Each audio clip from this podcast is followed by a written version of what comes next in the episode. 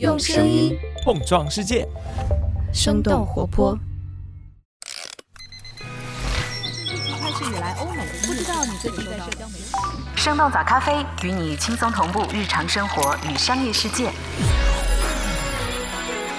嗨，早上好呀！今天是二零二三年的九月十三号，星期三。这里是生动早咖啡，我是来自生动活泼的梦一。在节目开始前，想要问你一个问题：不知道最近你看了《奥本海默》了吗？如果看的话，是哪种版本呢？自从《奥本海默》上映之后，就有不少的网友都在问，究竟去哪种影厅看才是最过瘾的？社交平台上也有不少人都力推 IMAX 版本，并且进行了一番关于 IMAX 影厅最佳观影位置的讨论。作为诺兰的第六部 IMAX 大片，《奥本海默》在国内上映的第八天就成为了有史以来 IMAX 全球票房榜的第五名。截止到九月十二号，《奥本海默》在国内的总票房也超过了三点四亿。而作为全球最知名的导演之一，诺兰更是丝毫不吝啬于表达他对于 IMAX 的喜爱。最近十五年来，他一共执导了八部电影，其中有六部都是 IMAX 影片。那么，让诺兰如此钟爱的 IMAX 技术背后，究竟是一家怎样的公司？IMAX 又是如何从一种小众的电影技术，一步步进入全球观众的视野呢？我们今天的清解读就与此相关。在这之前，我们先来关注几条简短的商业科技动态。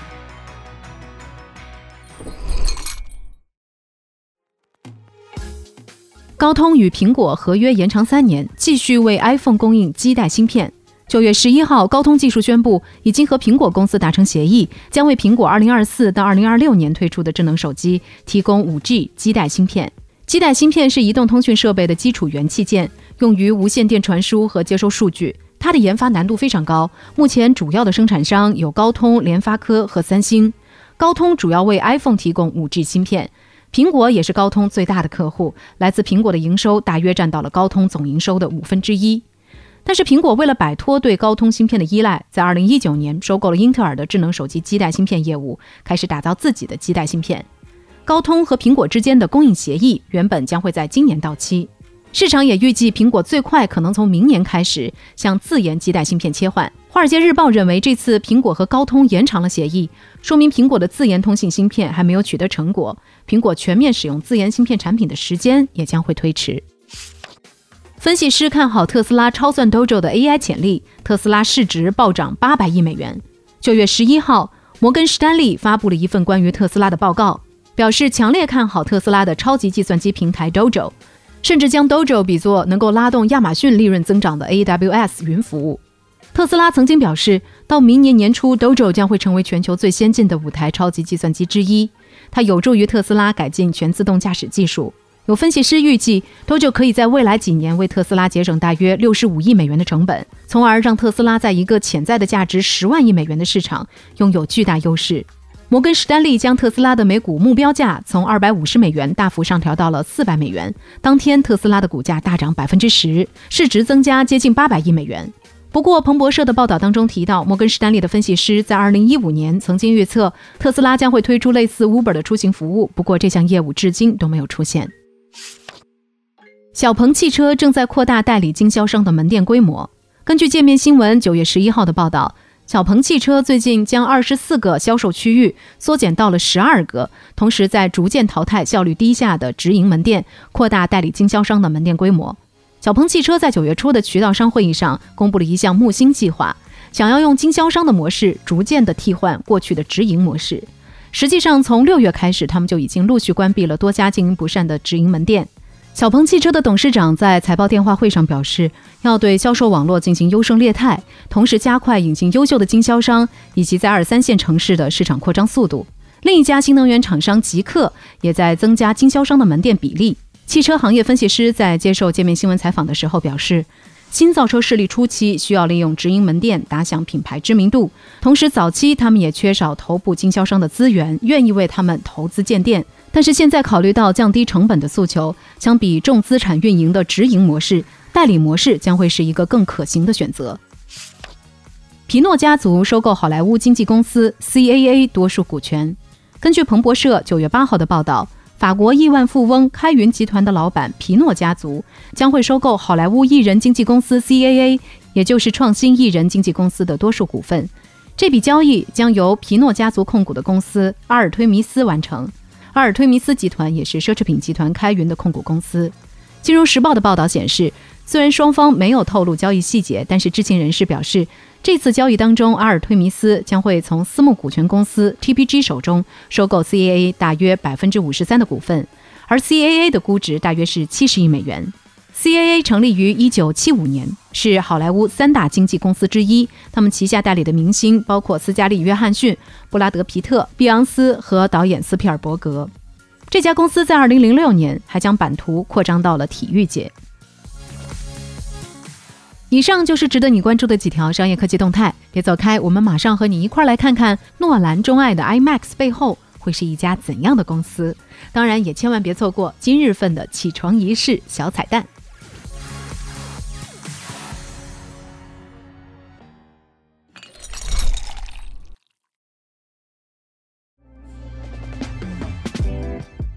Hello，大家好，我是风言风语的主播自立，主职是设计师，业余呢喜欢制作各种各样的小工具 App。我曾经是一个起床困难户啊，因为总是喜欢熬夜去折腾东西，但我发现这样效率其实并没有提高，会常常因为疲惫而卡住思路。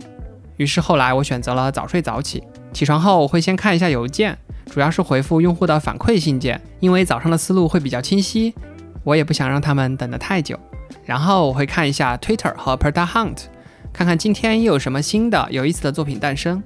接着在开车通勤的路上，我会选择收听一些科技类的音频快讯来获得每日资讯。剩下的时间我会找有意思的播客节目来一路陪伴。最后分享一个小妙招：我的很多灵感和解题思路其实是在洗澡的时候想通的。洗澡的时候全身放松，大脑思维活跃，思路呢也不受束缚，灵感迸发。所以我时常会主动的走进浴室，打开淋浴。以上就是我的起床日常，希望今天的你也元气满满哟。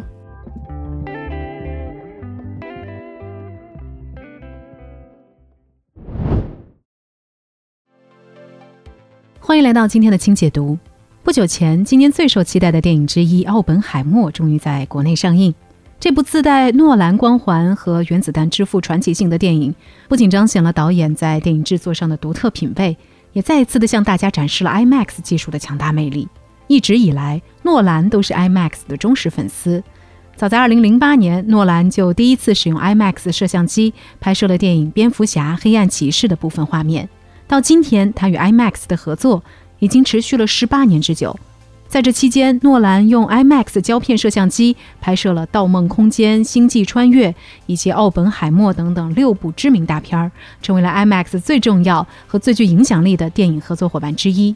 另外值得注意的是，《奥本海默》还创下了两项纪录，分别是有史以来时长最长的 IMAX 电影和第一部使用黑白 IMAX 胶片拍摄的电影。《奥本海默》的摄影指导霍伊特马表示。由于拍摄所需要的六十五毫米黑白胶片并不存在，因此为了能够拍摄出黑白的画面，诺兰专门找到胶片生产厂商柯达进行合作，才打造出了有史以来第一部拥有黑白画面的 IMAX 电影。事实上，让诺兰如此偏爱的 IMAX 是一家叫做 IMAX 的公司在一九六七年开发的创新技术。这家公司是由四个加拿大人所创立的。除了拥有 IMAX 技术之外，他们也生产和技术相匹配的高分辨率的摄像机、投影仪和影院设备。现在，当大家提到 IMAX 的时候，通常指的就是一种电影格式、放映系统和观看体验。从观众的角度上来看，一家标准的 IMAX 影院所放映的 IMAX 电影，最突出的特点。包括电影画面会更大、更清晰，声音更清楚有力，以及你坐在影厅的任何位置都能够拥有良好的观影体验。今年上半年，当整个电影行业都还在谈论复苏的时候，IMAX 就已经进入到了扩张模式。这家公司在七月底的第二财季会议当中表示，今年签订的合作协议已经达到了八十四份，比去年全年的签约数量还多了将近百分之八十。不过，早期几十年的时间里，IMAX 技术的应用范围非常小，并且他们公司也在发展当中遇到了不少的难题。那么，IMAX 是如何从一种小众的电影技术逐渐走向全球的大荧幕的呢？阶段之一，和博物馆合作，通过制作有科普和教育意义的纪录片起家。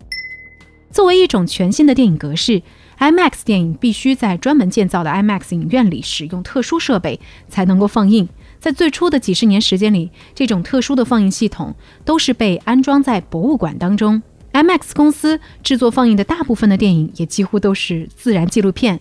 一方面，IMAX 公司最初并没有足够的钱去建影院，所以他们只能和博物馆来展开合作，借助加拿大国家科学基金和国家电影局所提供的支持资金，把最初的 IMAX 影院建设在了博物馆里。接着到今天，在一九七一年建设的世界上第一家永久性 IMAX 影院仍然在正常的运营。另外，IMAX 的 CEO 格尔方表示，他们之所以一开始选择制作自然纪录片，是因为拍摄这类电影不用支付片酬。而且，无论是太空旅行还是攀登珠穆朗玛峰，这些电影具备教育意义的同时，也非常注重视觉体验。加上后来 IMAX 3D 被研发出来，也进一步的为观众提供了更加沉浸式的观影体验。久而久之，IMAX 就靠着这一策略，成功积累了他们的第一批客户群。阶段之二，研发出数字媒体的重置技术，进入主流视野。一九九四年，IMAX 公司被一家美国公司收购。收购方希望推动这项技术进入主流影院，但是发现这并不容易。首先，IMAX 电影必须使用造价最高达到二百万美元的摄像机来进行拍摄，但当时可以放映 IMAX 电影的地方却很少，所以大部分电影公司都不愿意支付过高的成本来购买。其次，IMAX 电影院也非常少，原因同样还是成本十分高昂，可以放映的 IMAX 电影却又非常少。格尔方曾经表示，上世纪九十年代，把一家普通的影院改造成 IMAX 影院的总费用高达五百万美元，而且把制作好的胶片盘拷贝给电影院的过程当中，IMAX 电影所花费的金钱和时间成本也都远远超过普通电影。这个情况一直持续到了二零零一年，IMAX 公司才终于迎来了突破，他们研究出了一个叫做 DMR 的技术。这个技术可以直接把普通格式的电影转制成 IMAX 格式，从而让任何电影都有了登录 IMAX 影厅的可能。比如，先后在2004和2005年上映的《蜘蛛侠2》和《蝙蝠侠一》都采用了这个技术。在这之后，IMAX 公司就进一步的向数字化迈进，并且在2008年开始安装新的系统，通过用硬盘来取代笨重的胶片拷贝，降低拷贝成本，这让影院播放 IMAX 影片变得既方便又高性价比。阶段之三，和好莱坞合作，提升 IMAX 的全球影响力。时间回到2000年。迪士尼当时拍摄了世界上第一部 IMAX 动画电影《幻想2000》，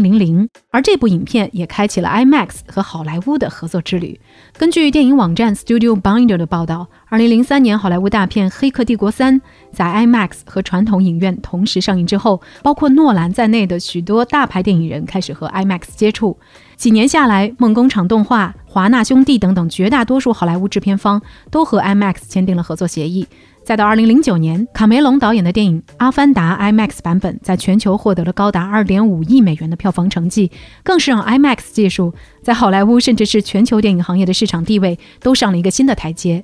IMAX CEO 格尔方曾经表示，如今有许多好莱坞电影人认为，一个电影如果不拍摄 IMAX 版本，那么它可能就算不上真正的超级大片。《华尔街日报》的最新报道显示，在奥本海默的全球首映周末票房当中，IMAX 在总票房当中的占比更是高达百分之二十，创下了 IMAX 电影的新纪录。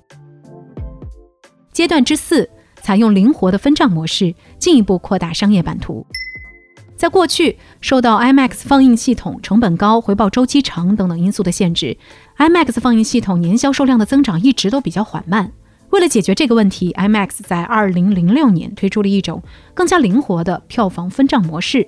针对影院方，IMAX 之后将不再收取高达120万美元的放映系统安装和维护费，而是以技术投资的形式，免费给影院安装 IMAX 放映系统。对于电影公司，IMAX 也会负担从普通电影到 IMAX 电影的转制费用。那作为回报，影院和电影公司则需要分别把百分之二十和百分之十二点五的票房收入支付给 IMAX 公司。这样的票房分账模式也加快了这家公司的扩张步伐。相比二零零七年以前，放映系统年均增长率还不到百分之七，在这之后五年时间里，这个数字显著增长到了百分之二十一。戈尔方表示，新的商业模式能够奏效，是因为观众愿意花更多的钱去购买 IMAX 的电影体验，并且由于票价比较高，电影公司和影院支付分成之后，依然能够获得足够的利润。他认为，对于 IMAX 来说，确保合作方的利润很重要，因为只有这样才能够支持 IMAX 的不断扩张。